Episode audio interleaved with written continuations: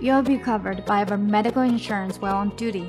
Since you'll be in middle management, you're expected to be available up to 1.5 hours past the normal working hours. Any approved overtime over that will be paid at time and a half.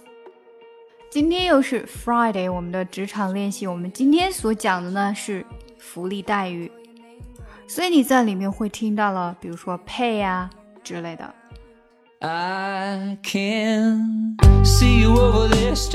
更详细的讲解，请点击我的名字查看听力阅读专项提升。关注公众号 ES Post，每天接收跟读推送。Well, it's probably not my place, but I'm gonna say it anyway. Cause you look like you hadn't felt the fire, had a little fun, hadn't had a smile in a little while.